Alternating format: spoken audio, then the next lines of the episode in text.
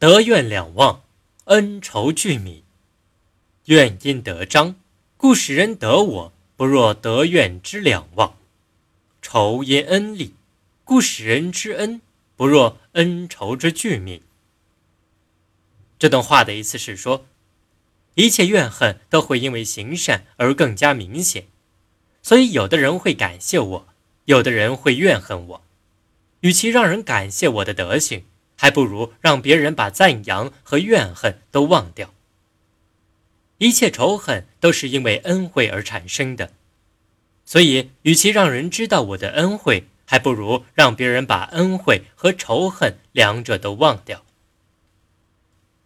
春秋时，晋国有一个大夫叫魏武子，他有一个小妾，很受宠爱，但没有生过儿子。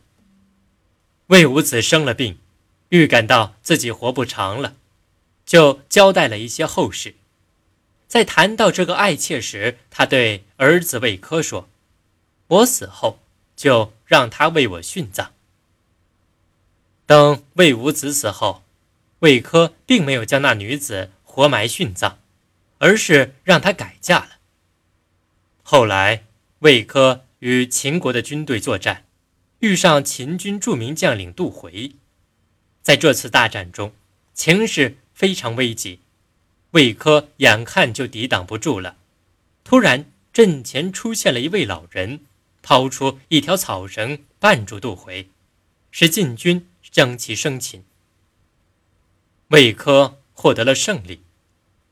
夜里，魏科梦见了那位老人，老人对魏科说：“将军。”是否记得，你曾将你父亲的一个妾改嫁出门，救了他一条命，而我就是那女子的父亲，因此特来报答你的恩惠。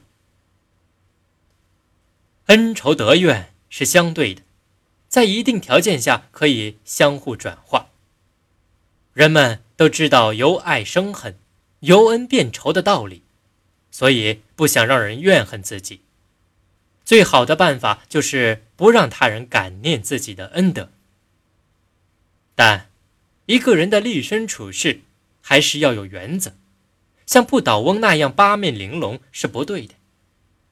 大丈夫做人做事，只要抚养无愧，世俗小人与邪恶之徒的怨恨非议是不足计较的。怨无大小，生于所爱；物无美恶。过则成灾，此即为德怨两忘，恩仇俱泯。